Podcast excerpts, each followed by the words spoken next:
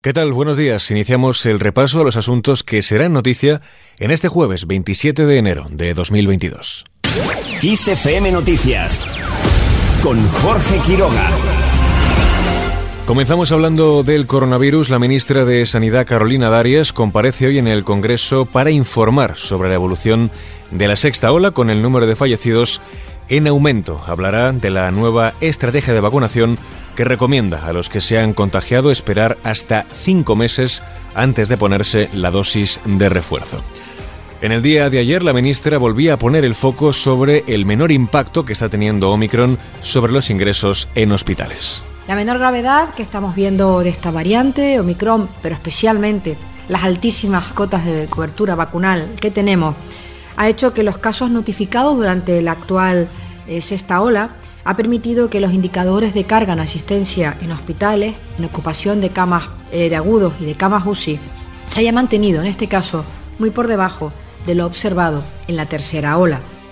Con la sexta ola de la pandemia en un descenso suave, como ha dicho la ministra, Navarra ha decidido prorrogar las restricciones en la hostelería y en el ocio nocturno, mientras que Galicia y La Rioja las van a levantar. Eso sí, las tres mantienen el pasaporte COVID, al igual que Andalucía y Comunidad Valenciana.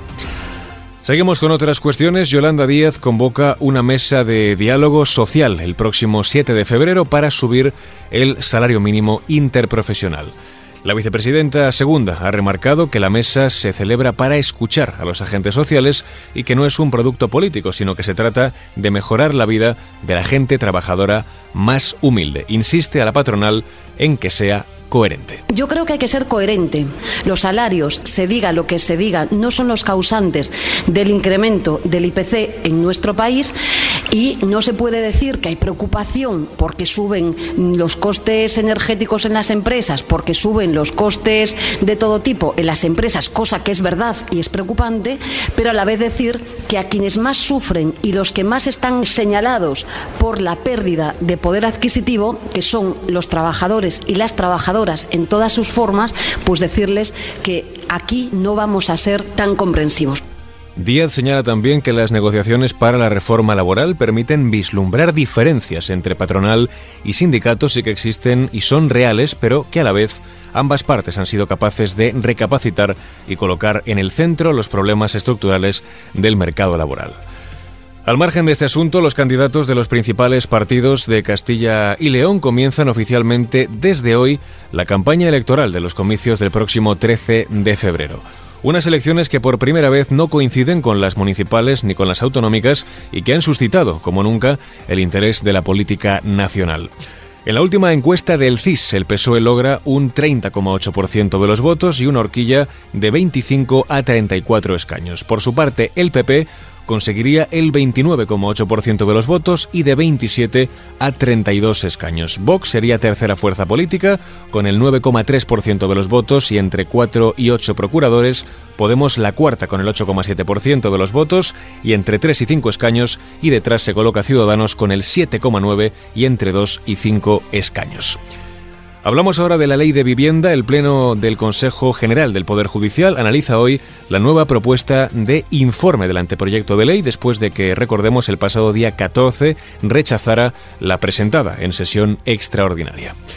Además, el Instituto Nacional de Estadística publica la encuesta de población activa del cuarto trimestre de 2021.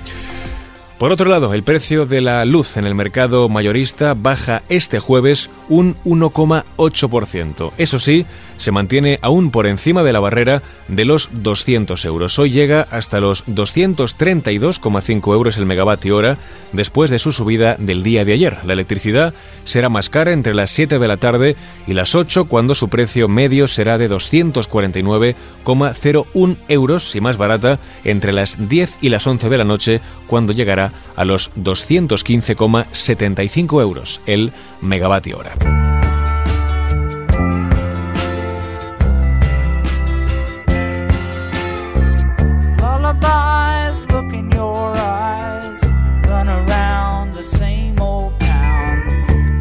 Spotify se despide de Neil Young a comienzos de esta semana.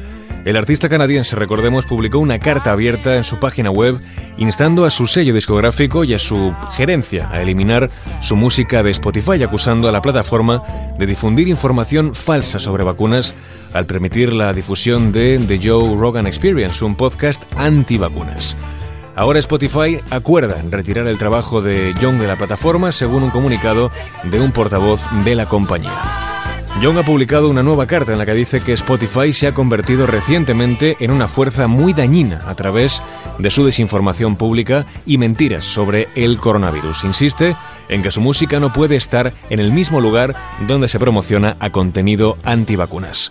Y así, con las palabras de John y este clásico Old Man, lo dejamos. Más información en los boletines de XFM.